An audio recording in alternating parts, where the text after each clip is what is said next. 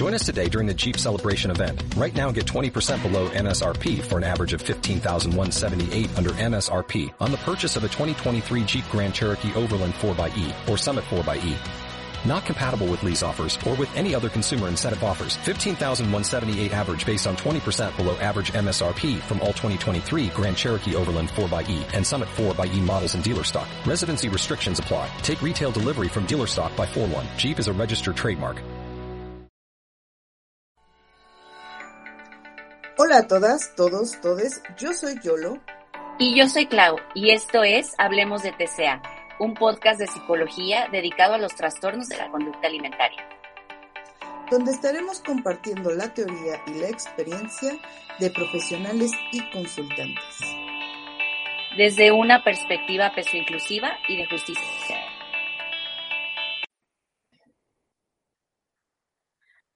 Hola, hola, bienvenidos, bienvenidas, bienvenides a un capítulo más de Hablemos de TCA. Yo soy Yolo. Yo soy Clau, bienvenides. Y pues ahorita reconectándonos con la vida, con el mundo, con el amor, porque las dos tuvimos como, como que se nos juntaron algunas cosas ahí personales y de salud. Y eh, coincidió con que las dos nos desconectamos un poco de del mundo, entonces ahorita estamos reconectándonos y vamos a comenzar con un episodio que, bueno, como de costumbre, son temas que a nosotros nos apasionan mucho, que nos gustan mucho, este sí va a ser un poco, eh, ¿cómo llamarlo? Este, va a dar de qué hablar. Sí, sí, sí.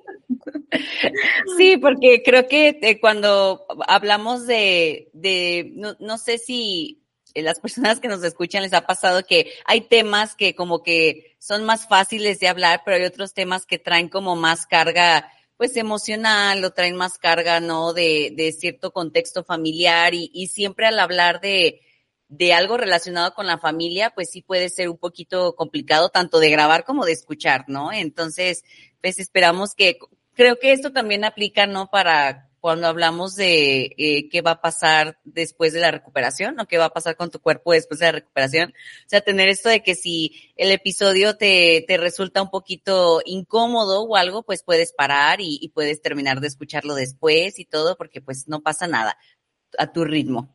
Exactamente. Entonces, uh -huh. hoy vamos a hablar de almond moms o mamás uh -huh. almendra en español. Uh -huh. Es un término que surge en, en el habla inglesa entonces, uh -huh. um, para variar.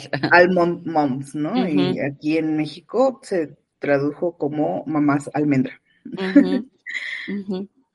A mí me gusta mucho porque al fin eh, la comunidad logró colocarle un nombre a algo que no es nuevo, algo que se ha estado viviendo desde hace muchísimo tiempo. No es que las mamás almendras sean algo que surgió apenas ayer o hace dos, tres Ajá. años, no. No es, oh, no es un trending, ¿no? Para redes no. sociales o algo así. Uh -huh. Es más bien ponerle nombre a algo que ha estado sucediendo, pues desde siempre, yo creo, ¿no? O sea, o por lo menos, no sé, yo creo que los últimos que 50 años tal vez, ¿no? Que uh -huh. comenzó todo este boom de eh, la alimentación eh, saludable, de los hábitos de alimentación, los buenos hábitos de alimentación, etcétera. ¿no? Entonces, uh -huh. mínimo sí ha de tener como una, como unos tres, cuatro décadas, ¿no? Uh -huh. Que comenzaron, comenzó a darse esto. Sí si no es que un poco más, pero bueno, el punto es que no es nuevo. Ya, ya tiene varios años. sí, ya tiene, ya oh, tiene es, años. Porque pues obviamente va relacionado con la cultura de dieta, pero recordemos que la cultura de dieta ha tenido como varias fases y sí hace pues hace re relativamente esos años también hubo un boom como de libros con dietas, o sea, empezaban uh -huh. a sacar como, no sé, este, eh, ver en la tele, eh, no sé, cosas de ejercicio y, y pastillas y los Weight Watchers, ¿no? Que eran esta, todavía existe, ¿no? Esta, como empresa estadounidense que luego se vino acá en México, ¿no? Donde te pesaban, te daban la dieta. O sea, aunque la cultura de dieta sabemos que lleva muchísimo tiempo y seguramente las mamás almendra llevan muchísimo tiempo, pues eh, quieran o no, a, partir de hace unos años para acá, que ha sido un boom de, de, cultura de dieta, pues sí, sí igual está aún más normalizado, ¿no? Por así decir. Exactamente. Entonces, ah, para comenzar, ¿qué es una mamá almendra o almond Una mamá almendra es una madre o cuidadora que tiene em, conductas de riesgo con respecto a la alimentación y que se las inculca a sus hijos como si fueran algo bueno, como si fueran algo sano, como si fueran algo, em, pues sí, o sea, que les va a traer algún beneficio. Y aquí es donde entra mucho esta, como, entonces, ¿hasta dónde? ¿No? Porque bueno, vamos a, recordar un poquito lo que hemos platicado en los otros eh, episodios del podcast, ¿qué son las, mm, las conductas de riesgo en la alimentación? Que es la restricción, la compensación, principalmente son como que las dos grandes, los dos grandes mm, Sí, factores y de ahí, ¿no? Ya, ya se abren. De, la, de las conductas de riesgo. Restricción y compensación. Entonces, em, es difícil saber dónde está la línea entre lo saludable y donde ya comienza una conducta de riesgo. Por eso es muy sencillo, muy, muy sencillo pasar de, ah, estoy acercándole a mis hijos todo lo que necesitan para una eh, alimentación adecuada y me convierto en, en almond mom, ¿no? Ajá, exacto. Ya lo llevo a otro nivel, ¿no? A un, a un nivel riesgoso. Exactamente. Entonces, esto porque, bueno, ha, habido un boom en los últimos años, yo creo que en, los en la última década, eso sí es muy, muy nuevo, donde... Eh, se busca que la, alimentación de los niños sea súper medida, controlada, perfecta, y eso habla de la calidad de la mamá. O sea, tu valor como mamá está reflejado en cómo alimentas a tus hijos. Entonces, es un tema complejo porque no es culpa de las mamás. Sí, no es que hay muchísima presión, Yolo, hay muchísima presión social sobre las mamás eh, y sobre todo hablando de un país, hablando como especialmente aquí en México, eh, hablando de un país en el que por lo general, em, de una manera muy general, yo sé que no es así en todos los contextos, pero las mamás son las que se encargan de la comida de la casa ¿no? Y eh, hay muchísima presión sobre eso, ¿no? Y, y con cada, con cada dieta nueva que sale o con cada creencia nueva que sale, eh, como dice Yolo, eh, es una imposición a la mamá para cumplir con un estándar social, ¿no? Porque si yo le mando a mi hija no sé, un, un sándwich con papitas, uy, no, la, ¿qué tal si me dicen que mandarle papitas es algo malo? Entonces me van a decir que soy mala mamá o que soy floja porque no le preparé unas papas cocidas o no le preparé eh, fruta o no compré la fruta de la temporada que es más cara, ¿no? Entonces implica toda esta presión social por parecer una mamá perfecta, pero parecer ante el mundo, ¿no? Porque en sí ya las mamás eh, internamente en, sí siempre está esta autoexigencia, ¿no? Pero creo que eso está bien cañón, ¿no? Que se les hace creer a las mamás que lo que le das de comer a tus hijos refleja el valor, refleja si eres buena mamá o no, refleja si te importa o no. Y wow, o sea, qué, qué presión. Sí, la verdad es que es súper, súper, súper fuerte, ¿no? Eh, a la mamá en general se le mide a través de eh, la comida el cuidado, el amor que, su, que, que, le puede dar a sus hijos se mide a través de la, de la comida que se le está dando a los hijos y lo que se considera en ese momento como bueno. Porque también recordemos que esta parte de que, bueno, a través de la historia ha ido cambiando nuestro concepto de buena alimentación. Exacto. Entonces, eh, pues no sé, o sea, yo me acuerdo cuando estaba, eh, cuando yo estaba en la primaria, Más bien, por extraño que parezca, en aquel entonces los procesados eran vistos como algo bueno, ¿no? O sea, este, y lo que era, pues, de pobres, de mm, personas que no eh, tienen dinero, que no tienen amor por sus hijos, pues era, ya sabes, ¿no? La torta de huevito y este. Sí, frijoles, arroz, eso era mal visto, claro. Eso era total y absolutamente mal visto. O sea, lo que estaba bien visto era que le mandaras a tus hijos un sándwich de pan blanco bimbo con jamón, ¿no? Súper procesado y eh, mayonesa y este un juguito en caja, ¿no? O sea, sí, y sus galletitas. Y sus galletas, ¿no?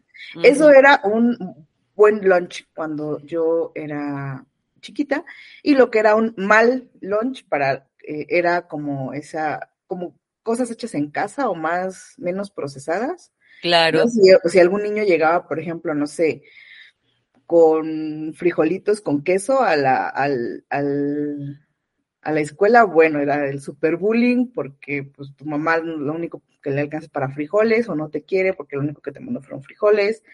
¿no? Entonces, aunque fuera de lo más orgánico y el queso súper fresco y sí, Claro, sí, es que ahí ya se atravesaba el clasismo, ¿no? Que aparte es lo que les las niñas escuchan en su casa, ¿no? Entonces ahí ya se atravesaba ya otra, otra de, uy, nomás, otra vez frijoles, otra vez arroz, otra vez taquitos, ¿no? Cuando pues quizás había otro, otras niñas del salón, ¿no? Que llevaban, como dices, ¿no? Que sus galletitas, que su pedacito de pizza, ¿no? que, que todo esto que, que también estaba bien, o sea, los dos, los dos lunches estaban súper bien, pero si se fijan la connotación y la interpretación que se le daba, ¿no? A cada lunch en ese momento. Sí, no, aquí no, no vamos a juzgar si es bueno o malo, o sea, realmente lo que tengas para al, alcance para comer, eso es. Sí, exacto. ¿no? eh, pero sí es como un reflejo de lo, de cómo ha ido cambiando a lo largo de la historia el valor que se le da a ciertos alimentos en la sociedad. Y ahorita, pues yo creo que también, o sea, es clasismo puro, ¿no? Ahora sí, si el niño llega con su ensalada de este de kiwi, orgánicas, con tomates cherries, traídos de Macedonia, bueno, o sea, este, ya, ¿no? Es como, ah, wow, a ti sí te quieren, A mí solo me mandaron una hamburguesa. Entonces, ¿cómo es que esto ha ido cambiando a través de, la historia? Y principalmente porque no es culpa de las mamás.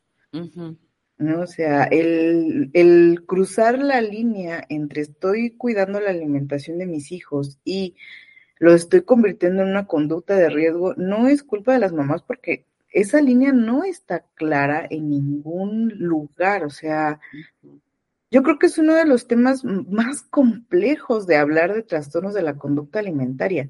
¿Dónde está la línea? La línea cuando ya pasas de eh, cuido mi alimentación, a conductas de riesgo o a ya desarrollé un trastorno. De claro, a me obsesiono, ¿no? Con mi alimentación, ¿no? Y, y creo que también es bien importante como, ok, si estamos entendiendo que las mamás tienen esta presión social enorme, ¿no? Este, pero también es importante, creo yo, que mm, o sea, porque a mí este, esto que está pasando en redes sociales que decimos de mamás almendra, me rompe el corazón en muchos sentidos porque, bueno, debajo de la interpretación o, definición que se le da de mamá almendra, yo tuve una mamá almendra, tengo una mamá almendra, ¿no? Pero cuando vivía con ella, pues, ajá, este, y, y hablando como desde la perspectiva, ¿no? De, de lo que es crecer con una mamá almendra, ok, ya entendimos que mamá almendra eh, no necesariamente tiene que ser como algo, una etiqueta mala, no es como solamente como para describir, pero también lamentablemente el vivir con una mamá almendra es muy desgastante, es muy desgastante, es un factor de desarrollo de trastorno de la conducta alimentaria, como estábamos comentando, y aunque entendemos que las mamás tienen una presión no solamente con su propio cuerpo cuando se embarazan, después del embarazo y con, con, lo que traían cargando antes del embarazo, más ahora tener esta imposición de ser buenas mamás, y lo digo entre comillas, y todo lo demás.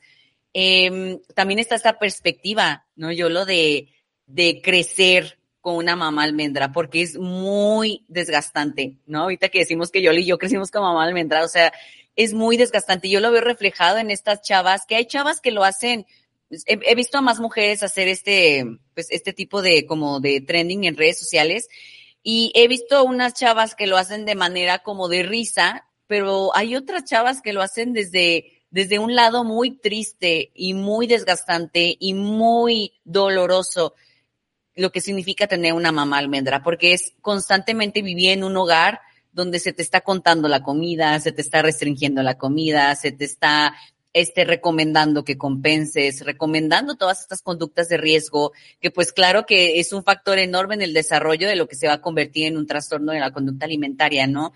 Entonces creo que aquí vienen como, eh, y antes de empezar el episodio hablábamos de eso, yo y yo, como estas dos perspectivas ¿no? Que las dos perspectivas son totalmente válidas y totalmente dolorosas, porque de verdad que crecer en un ambiente así es, es cansadísimo, es cansadísimo y muy doloroso. Es muy doloroso realmente. Aquí yo creo que cabe aclarar que no todas las personas que crecen con una mamá almendra desarrollan. Desarrollan. Entonces, eh, no es, eh, vaya, el hilo negro, me explico. no es como Ah, es que Todas, las, todos los niños que crecen con mamás almendras van a desarrollar trastornos de la conducta alimentaria. No. Nada más un alto porcentaje. Claro, una, va a haber una relación ahí este, con la comida eh, dolorosa, pero no necesariamente se va a convertir en un trastorno. Exactamente. Entonces, eh, pero sí es, como dice eh, Clau, un factor bastante, bastante fuerte, bastante importante en el desarrollo de, trastornos de la conducta alimentaria. Yo por lo menos, mi caso así lo dice, ¿no? Yo crecí con una mamá almendra. Em, la gran mayoría de, la, de mis eh, consultantes también, o sea, sí existe una relación muy fuerte entre la crianza en un hogar donde se restringe, donde se compensa y el desarrollo de trastornos de la conducta alimentaria, pero sí existen las excepciones, no son pocas tampoco. Como en todo, claro. O sea, este, personas que no vivieron con mamás almendra y desarrollaron un trastorno de la conducta alimentaria, porque de repente sí llegan y me dicen, pero es que en mi casa nunca me restringieron, mi mamá nunca me comer, nunca esto, nunca lo otro, todos comían lo que se les daba la gana y demás, y, este, y yo tengo un TCA, sí, es total y absolutamente posible, o sea, no es un determinante, claro, o sea, em, es uno de tantos factores que suma al desarrollo de los trastornos de la conducta alimentaria, pero no es una, un causal. Eh, claro ley, vaya, no es. Exacto, sí, sí, sí. Sí, no es en general. Ajá, no es. Eh, yo, bueno, yo he conocido muchas personas que dicen, ay, sí, no, mi mamá estaba, era una exagerada y esto y lo otro, y yo nunca desarrollé un TCA, también existen esos casos. claro. Entonces, eh, yo creo que sí cabe aquí la aclaración de que no es em, ley, ¿no? Exacto, tener una mamá sí. y desarrollar un trastorno de la conducta alimentaria. Lo que sí es que es, muy doloroso, muy, muy, muy, muy, muy doloroso. ¿Por qué? Porque eh, es lo único que conoces. Yo, eh, para mí, una de las cosas más importantes de la crianza es que se convierte en la normalidad del niño. Exacto. Entonces, eh, el, el, niño, niña, niña, viven en un constante em, como vigilancia extrema de todo lo que comen, de lo que no comen y demás, ¿no? O sea, ejemplos como que, ah, pues es que, y todo lo que les voy a contar son historias reales que yo he escuchado o he visto, ¿no? La niña de eh, meses de edad, o sea, que ni siquiera ha em, llegado al año, y los padres no le permiten consumir azúcar, por ejemplo. Sí, que ni siquiera camina, ¿no? Y ya no come azúcar. No, ni siquiera ha aprendido a caminar, pero no consume absolutamente nada de azúcar. Este, ni en frutas, ni en absolutamente nada, me ha tocado. Entonces, eh, está en una fiesta o algo así y la niña le ofrecen un pedacito de pastel, una paleta o algo, se lo va a llevar a la boca y de repente la mamá por allá, de la, este, de la mesa y va corriendo y arrebata, es que ¿por qué si nosotros no le permitimos comer azúcar? y No, entonces la niña, ¿qué es lo que sucede en este, en esta bebé? Bueno, aprende de una forma muy dolorosa que no tiene que comer azúcar. Que sí que es malo el azúcar, que es algo para tenerle miedo. Exacto, ¿no? Al ver la reacción de la mamá, al ver la, la, porque a veces hasta discuten entre los familiares, porque la abuelita sí le quiere dar, o la tía sí le quiere dar, y la otra dice que no, y demás, entonces, o sea, el que aquí se forma otra parte que es la culpa, ¿no? Los claro. que, que vivimos con, con mamás almendras desarrollamos una culpa impresionante al comer. Claro, a muy temprana edad, muy, muy, temprana. edad, muy chiquititos. Porque em, comenzamos a creer que em, es nuestra culpa, ¿no? Claro. que lo normal es que los niños no deseen cosas que nosotros sí deseamos. O sea. Claro. Sí, yo lo es que se, cree que hay esta, em, nos creemos que tenemos como esta desviación, ¿no? Que es esta palabra horrible que se ha usado para estigmatizar, pero así nos creemos, ¿no? Como es de, vemos a, no sé, a compañerites que, que sí y que, o que comen diferentes cosas o esto y es como de yo no puedo, yo no puedo comer, ¿no? O sea, es algo malo para mí. Eh, yo lo tengo prohibido. Y pero ¿por qué se me antoja? Pero ¿por qué se me antoja mucho? ¿No? ¿Y por qué? Y, esta culpa nos hace sentir que entonces hay algo mal con nosotros y desde muy temprana edad, ¿no? Eh, nos sentimos desviades, por así decir. Sí, o sea, creo que ya más o menos eh, tenemos en la cultura general la idea de que, por ejemplo, la, el desarrollo sexual de la persona no es algo malo, ¿no? O sea, es decir, el deseo sexual no es algo malo, es algo natural, que no tenemos que reprimir en ningún sentido, etcétera, etcétera, desde que los, eh, por lo menos desde la adolescencia, este, o sea, ya tenemos como ese, esa noción cultural. Por más extraño que parezca, tenemos a la fecha en la, en, en, la cultura más aceptado que una persona tenga deseo sexual a que tenga hambre. Exacto. Sí, sí, es súper, súper, súper raro. Pero eh, se le puede decir a una niña, por ejemplo, no te preocupes, hija, tu vida sexual es tu, es tu problema, no tienes por qué darle cuentas a nadie, rendirle cuentas a nadie, eres libre de disfrutar tu sexualidad, se le puede decir a un adolescente o a una mujer, pero no le podemos decir, no te preocupes, puedes tener todo el hambre que tú quieras y disfrutar de todo lo que quieras comer. O sea, exacto. Es, es impresionante que em, un tema entre comillas, tan tabú como la sexualidad. Poco a poco vayamos entendiendo que es algo natural y el hambre todavía no entendemos que es algo total y absolutamente natural, que es una necesidad física que merece ser atendida. ¿no? Claro, sí, porque incluso esto ya lo vemos en las escuelas, yo lo cada vez más escuelas hacen o organizaciones hacen campañas, ¿no? De salud menstrual, por ejemplo, eh, de salud sexual y, van a las escuelas y les explican y, y como decimos, ¿no? Lo cual es maravilloso porque bueno, en me voy a escuchar así como si tuviera 100 años, pero es que en mis tiempos no existían esas campañas, en mis tiempos era tabú solamente mencionar menstruación, ¿no? O sea, era algo así súper mal visto decirlo, ¿no? Eh, y, y qué, qué fuerte, o sea, como dice yo, lo que pongamos en esta perspectiva, ¿no? De que eh, hay campañas sobre eso, que qué bueno, pero ¿y dónde están las campañas que más gente va, las va haciendo, pero aún no son muchas, sobre hablar de hambre y saciedad? En, en, primarias, en secundarias, en preparatorias, hablar de este, de cómo todos los alimentos nos están aportando algo. O sea, puede ser desde nutrientes hasta experiencias, que todos los alimentos son válidos, hablar de, no sé, de los impactos de la restricción, ¿no? Este, de cómo nos puede impactar, o sea, eh, no, esto, esto ya es, lo que se considera tabú, ¿no? Porque, y de hecho, esto hablábamos ayer en la, en el grupo de acompañamiento grupal que tenemos, que incluso por eso muchas personas crecemos con el miedo a la saciedad.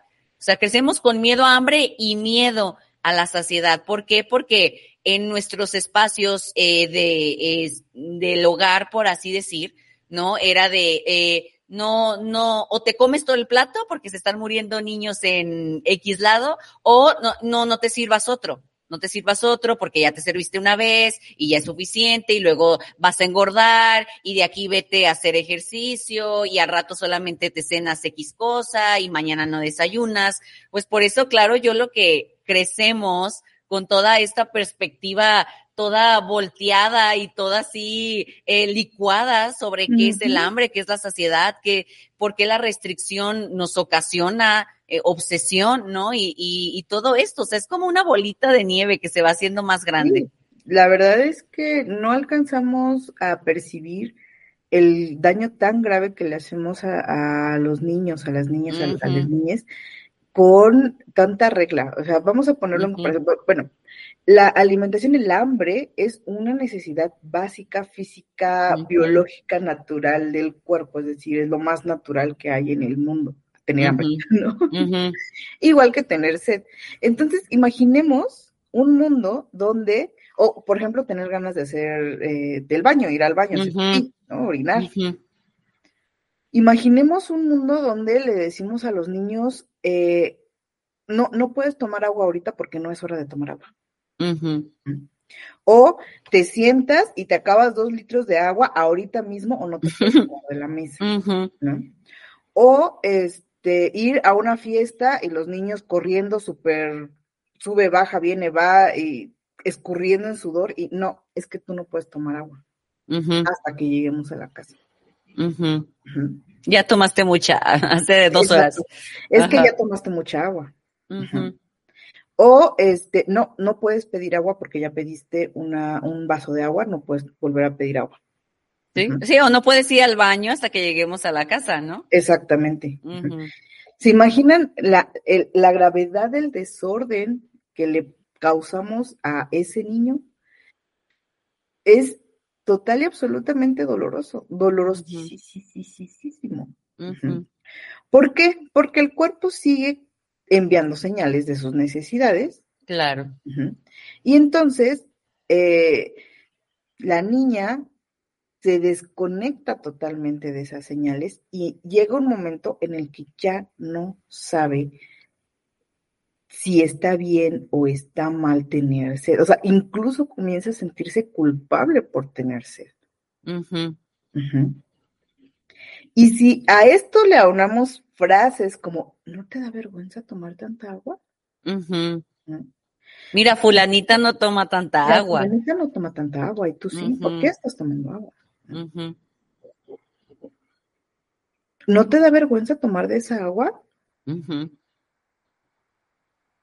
Mira nada más cómo te vas a, a, poner si sigues tomando agua. Exacto. O no te la tomes tan rápido, tómatela quedito, ¿no? O lento, ajá. Sí, pura regla. Pura regla. ¿Qué es lo que sucede al final? Bueno, o sea, el sufrimiento de, de la niña, del niño, es tal que le tiene miedo absolutamente a todo lo que tenga que ver con agua, que es lo que sucede con las personas que vivimos con mamás almendras. Terminamos con pánico a todo lo que tenga que ver con comida. y de verdad es súper, súper, súper fuerte, ¿no? o sea, em, porque no les estoy hablando de que cuando, ah, no, cuando sea adulto, no, o sea, yo tengo recuerdos de, de mí misma a los seis o siete años escondiéndome de mi mamá para poder comerme un mango. Sí, claro. Y después tener una cantidad de culpa impresionante y estar con el mango y mis lágrimas escurriendo porque tengo hambre, pero además siento culpa, pero además tengo miedo porque me van a regañar. Claro. no es algo que te suceda de adulta o de adulto, no. los niños crecen en una angustia y en un miedo impresionantes porque no entienden qué es lo que está sucediendo. Exacto. Y es que te llevas esas reglas, Yolo, eh, en la niñez, o sea, las llevas a todos lados, no solamente en tu casa, ¿no? Porque también es muy común de que eh, eh mucha gente piensa de que, ay, pues solo, solo eso es en su casa, afuera ya tiene más libertad. No, es que recordemos que cuando eh, estamos en la infancia, las reglas que se nos van poniendo, más los castillos que se nos van poniendo, pues claro que crea este miedo, este temor a realizar algo que a tu mamá no le guste, a tu papá no le guste, a tus cuidadores, ¿no? Y, y esto se ve reflejado en la escuela, ¿no? Si te invitan, no sé, alguien te quiere invitar de su lonche y tienes miedo, ¿no? O sea, quieres, quieres agarrar de su lonche, pero no es que mi mamá me dijo que no debía de comer esto, ¿no? Te invitan a comer a casa de una amiguita, ¿no? Y ahí están dando comida que nunca se da en tu casa y es como de, no, gracias, yo no, mejor me espero a comer en mi casa, ¿no? Porque estas reglas las cargamos en todos lados, no solamente en el espacio de convivencia con tu familia, ¿no? Estas reglas las vamos cargando a todos lados y por eso crecemos con ellas, ¿no? Porque haz de cuenta que las empaquetamos y las ponemos en una maletita y ahí las traemos en, para toda la vida, ¿no? Entonces, ¿qué, qué importante es esto, el entender que este dolor, que, que sentías cuando eras, eras niña, este, o adolescente, no, era totalmente válido. O sea, no estabas exagerando. Así como ya entendimos que la perspectiva de muchas mamás era pues eh, esta presión social y todo esto, pues también tú como, como hija que creciste en un ambiente así, pues también es bien importante tú darte ese espacio de decir, pues claro, ahora entiendo por qué me atemorizaba que me invitaban al pastelito de fulanita, ¿no? O sea, ahora entiendo por qué me aterrorizaba eh, que me, no sé, comer X cosa en la casa o por qué me tenía que esconder o por qué tenía, no sé, que, que inventar un buen de cosas para comer, ¿no? O sea, pues es que empezamos a entender muchas cosas, ¿no? Y esto e, es lo que decimos que obviamente estas conductas de riesgo las vamos cargando y pueden convertirse ya en, en algo mayor, ¿no? El, el escondernos el contar la comida, el, sentir que estamos haciendo algo mal, la culpa, la compensación, ¿no? Porque también vivir con mamás almendras no solamente es hablar de la comida, es hablar de, ah, ya comiste hace rato, pues no comas al ratito, te vas a la cama sin cenar, este, o mañana solamente desayunas esto, o vete a hacer ejercicio, y desde ahí también empiezan todo este aprendizaje de cómo compensar, ¿no? De acciones compensatorias. Exactamente. Otra forma es lo que se, es algo más cercano como a la ortorexia. Esa parte de, ok, sí, come, pero te voy a decir qué comer. Es decir, es que no entiendo por qué en vez de unos, no sé, este, unos churritos o unos chetos, no te comes unas calabazas este, deshidratadas. Unos nopales. ajá, no, unos nopales deshidratados. esa es otra forma de ser una mamá almendra. Eh, una forma es como la restricción, ¿no? De verdad, o sea, esto no es una exageración. Conozco a madres eh, que quitan grupos completos de, alimentos a sus hijos bebés, ¿no? El azúcar, las grasas o incluso la carne, etcétera. Entonces, esa es una forma de restricción, es condenar a, ese niño a la desnutrición. Claro. Y, y al, incluso yo lo, eh, porque esas restricciones que tenemos en nuestro hogar, eh, vamos a salir al mundo real en algún momento, ¿no? Y aquí es cuando viene esta sensación de descontrol ¿no? O sea, es, aquí es cuando viene de que, no sé, eh, si eres un, este, una persona que estuviste acostumbrado a, en vez de papitas, comer eh, camote deshidratado, ¿no? O betabel, que ahorita se usa mucho, ¿no? Este, deshidratado. Eh, pero ¿qué tal si un día vas a algún lugar donde obviamente no hay betabel deshidratado y solamente hay papitas y pruebas una y dices, qué delicia, ¿qué es esto? Y ya, ya sabes que esto te gusta. Ya lo categorizas como malo, ¿no? Entonces ya vas a buscar cuándo comerlo. Vas a buscar cuándo comerlo cuando vayas a la escuela o cuando vayas con amiguites o este, o ya entre más grande que ya tengas este poquito dinero, te lo vas a comprar en la tiendita, te lo vas a comer de la escuela a la tiendita y vas a llegar a lavarte los dientes esta estructura, por eso la rigidez no funciona, porque en algún momento se va a quebrar. O sea, mm, sabemos que de niñez necesitamos estructura, claro, ¿no? O sea, necesitamos estructura para empezar a conectar con nuestras señales de hambre, saciedad, con nuestro cuerpo, con la vida en general. Claro, la estructura es muy importante, pero se necesita una estructura flexible, porque cuando se vuelve rígido el asunto, o sea, cuando hay tanta regla rígida, en algún momento se va a quebrar. ¿Por qué? Porque la vida real está allá afuera, no, no en tu casa. Ahorita se me está desbloqueando un recuerdo, fíjate.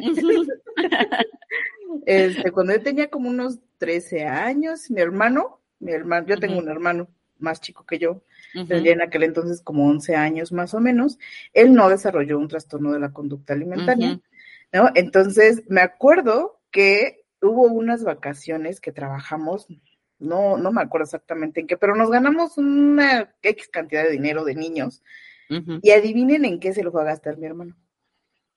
¿En comida? Todo su dinero que había ganado como dos meses de trabajo fue un día al súper, se compró una cantidad impresionante de galletas, panecitos, etcétera, y en eso se gastó su sueldo de dos meses. O sea, llegó a la casa con papas, con y es a la fecha, ¿eh? O sea, para él eh, tiene dinero y de repente ya con cinco pizzas a la casa y de repente son los tacos, o sea, es, es em, el resultado de esta restricción que vivimos claro. en casa, ¿no? Entonces, sí, es, es, es trauma como tal.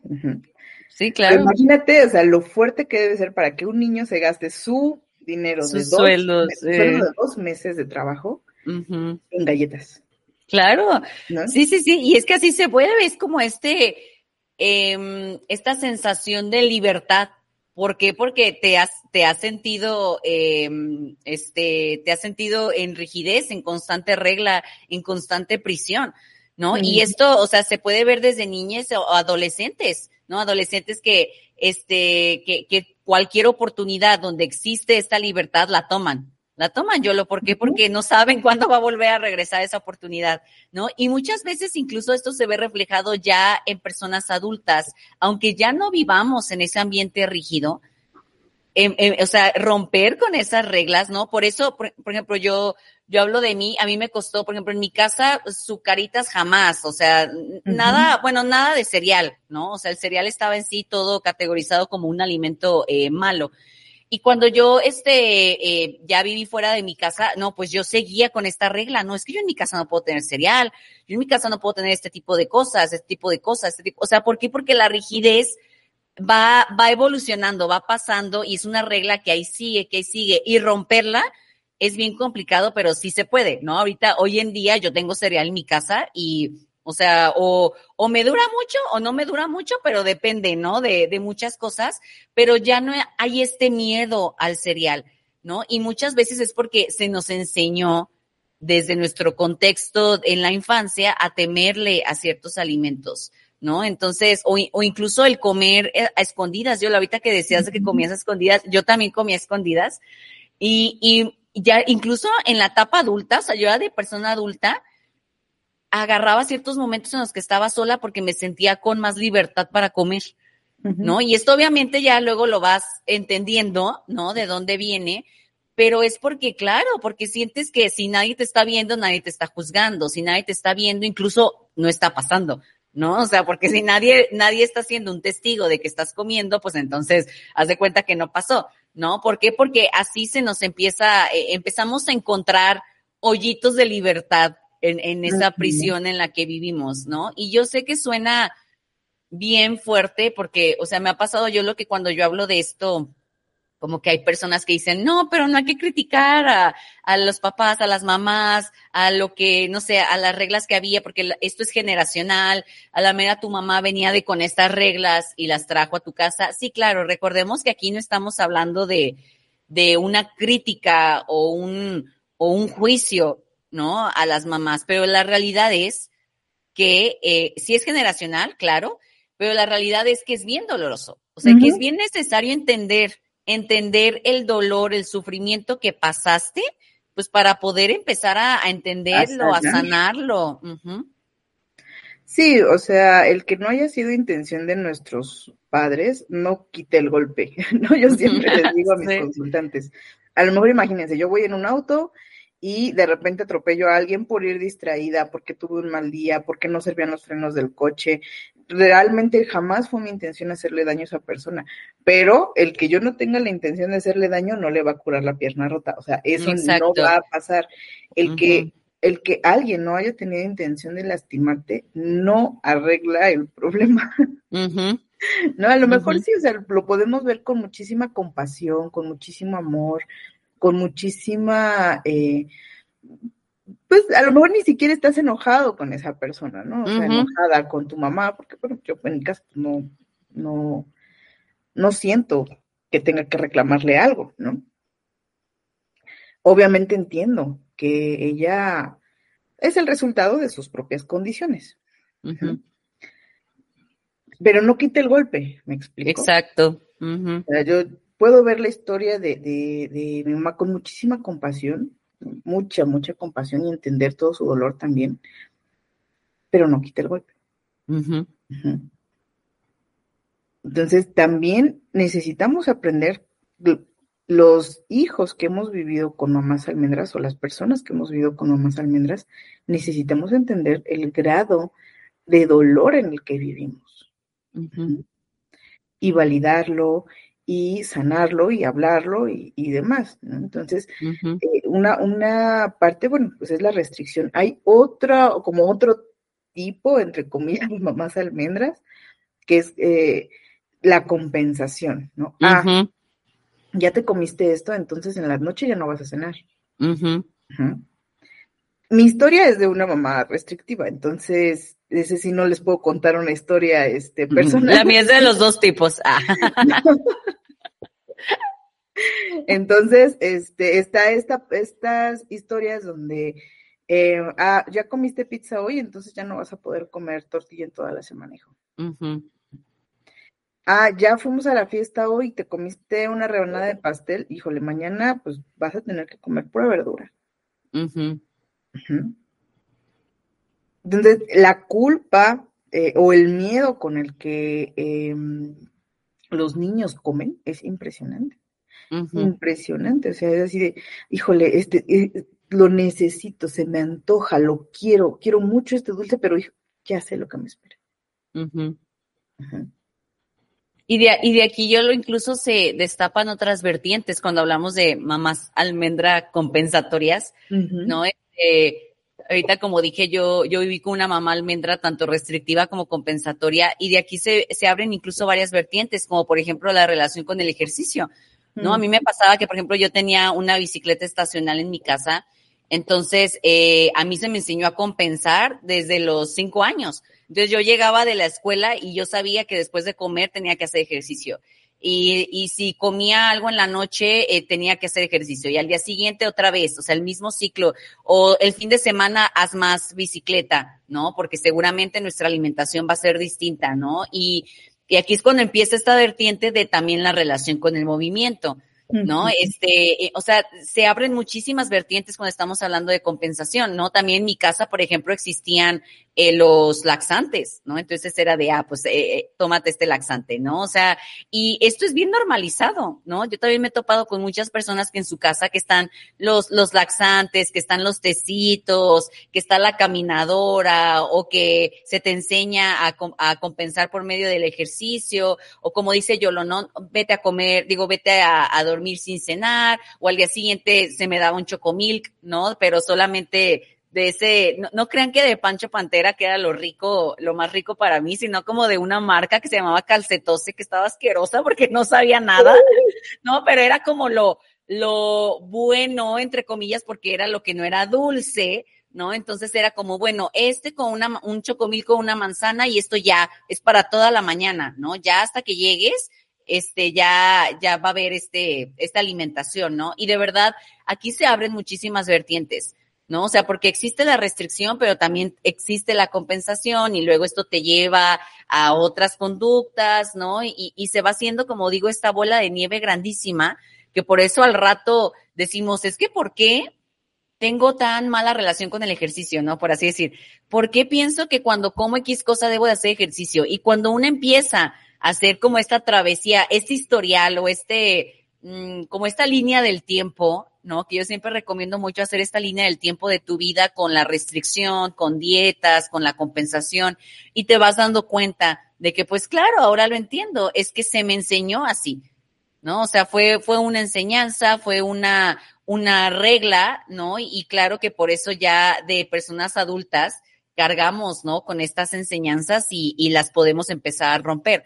Pero sí, este, sí, hay mamás, ¿no? Que se enfocan, mamás almendras, que se enfocan más a la compensación, ¿no? Que luego también, yo no sé si te ha tocado, me ha tocado a mí toparme con eh, consultantes que, que es como, sí, a mí no se me restringía nada, pero, y viene esta compensación. ¿No? Entonces aquí, porque es, es bien este, o sea, no, no siempre tiene que venir de la mano la restricción con la compensación, ¿no? A veces solamente restricción, y obviamente castigo, culpa, todo esto, ¿no? O a veces está eh, la compensación solamente, ¿no? De que, ah, pues ah, en mi casa sí había de todos los alimentos, en mi casa, este, me permitían comer de todo, ok, pero ¿qué pasaba después? Ah, pues sí, que no sé, ya en la noche era una cena ligerita, o al día siguiente ya me decían que mejor comiera esto, ¿no? O sea, ah, hay que también entender que no, no van de la mano necesariamente, muchas veces la restricción con la compensación. A veces se viven también de maneras distintas. Por eso identificarlas también se vuelve un poquito más complicado.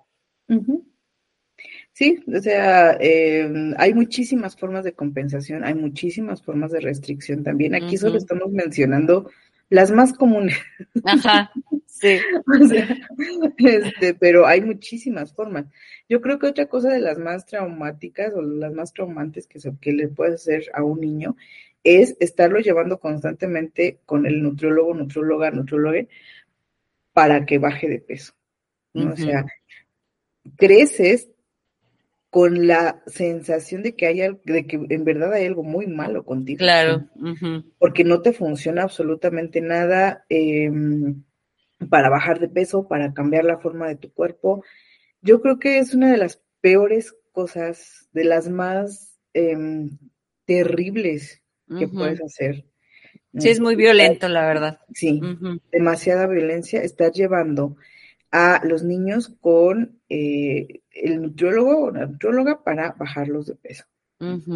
Y les mandan una dieta restrictiva y no funciona y van con otro, y les mandan otra dieta restrictiva y no funciona y van con otro, y eh, les mandan otra dieta restrictiva y van con otro. Entonces, el, eh, el niño y la niña crecen con la idea de que hay algo muy malo en ellos. Muy, muy, muy. Ya sea en su cuerpo o en su mente. Sí, claro, sí, en, totalidad, ¿no? Porque incluso aquí es cuando también se empiezan estas conductas de chequeo corporal. ¿No? De que, bueno, en la casa ya va a haber una báscula, te tienes que pesar todos los días, tenemos que llevar un registro de tu peso, este, o sea, eh, todo va de la mano, ¿no? Como, como digo, ahorita se hacen estas vertientes. En el momento en el que vas con, que, llevas, este, a tu, a tu hija, hijo, hije, al, al nutriólogo, empieza también esta, este ya chequeo yo lo, ¿no? Porque, ah, ok, entonces tenemos que medir si la dieta está funcionando y lo vamos a medir por medio de estas conductas, ¿no? Desde pesarse, desde estar midiendo con cinta métrica, ¿no? Desde estarlo llevando constantemente, ¿no? A estas consultas para ver si sí está funcionando o no. Y sí, o sea, eh, para mí no hay otra palabra para describir yo, lo más que violencia, ¿no? Y una vez más, como yo lo dije ahorita, no porque no sea con el objetivo, no duele, ¿no? O sea, pero siguen siendo maneras muy violentas porque siguen siendo maneras de querer controlar cuerpo, comida, vida, este, de, de, la persona, ¿no? Del hijo, hija, hija, ¿no? Y esto obviamente involucra una violencia tanto física como emocional, porque estamos hablando de dietas y estamos hablando de este constante miedo a romper la dieta, a la alimentación, ¿no?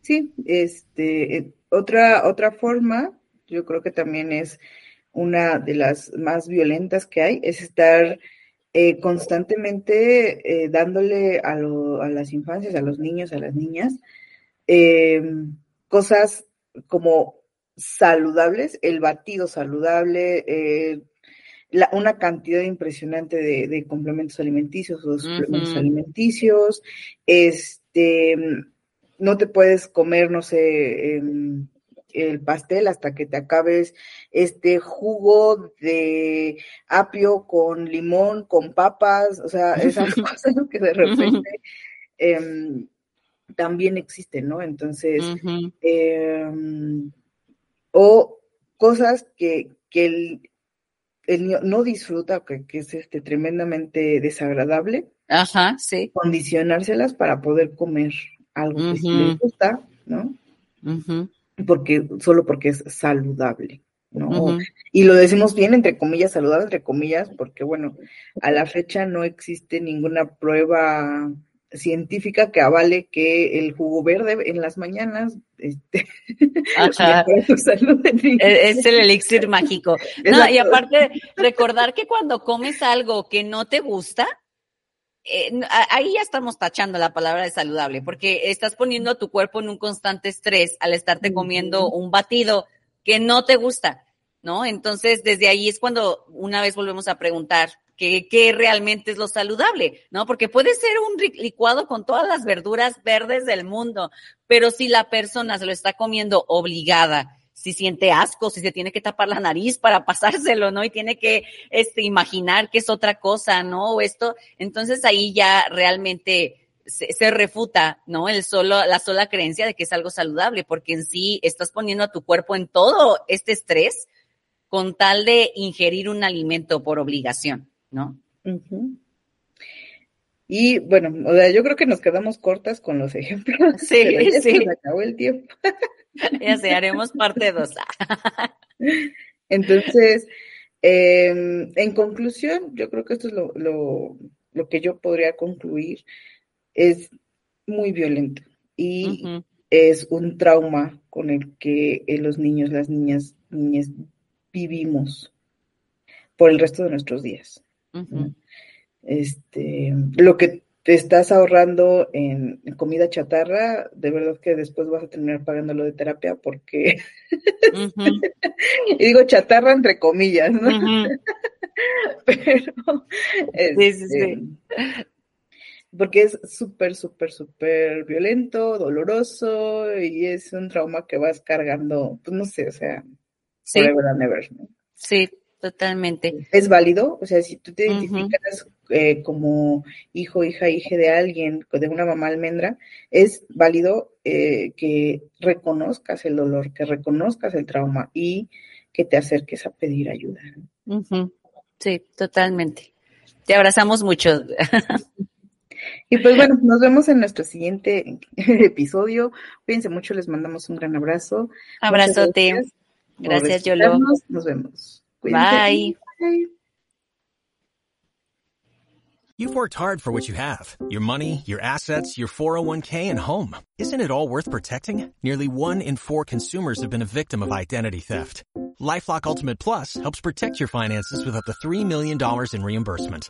LifeLock alerts you to identity threats you might miss. And if your identity is stolen, your dedicated US-based restoration specialist will work to fix it. Let LifeLock help protect what you've worked so hard for. Save 25% off your first year on LifeLock Ultimate Plus at LifeLock.com slash aware. Terms apply.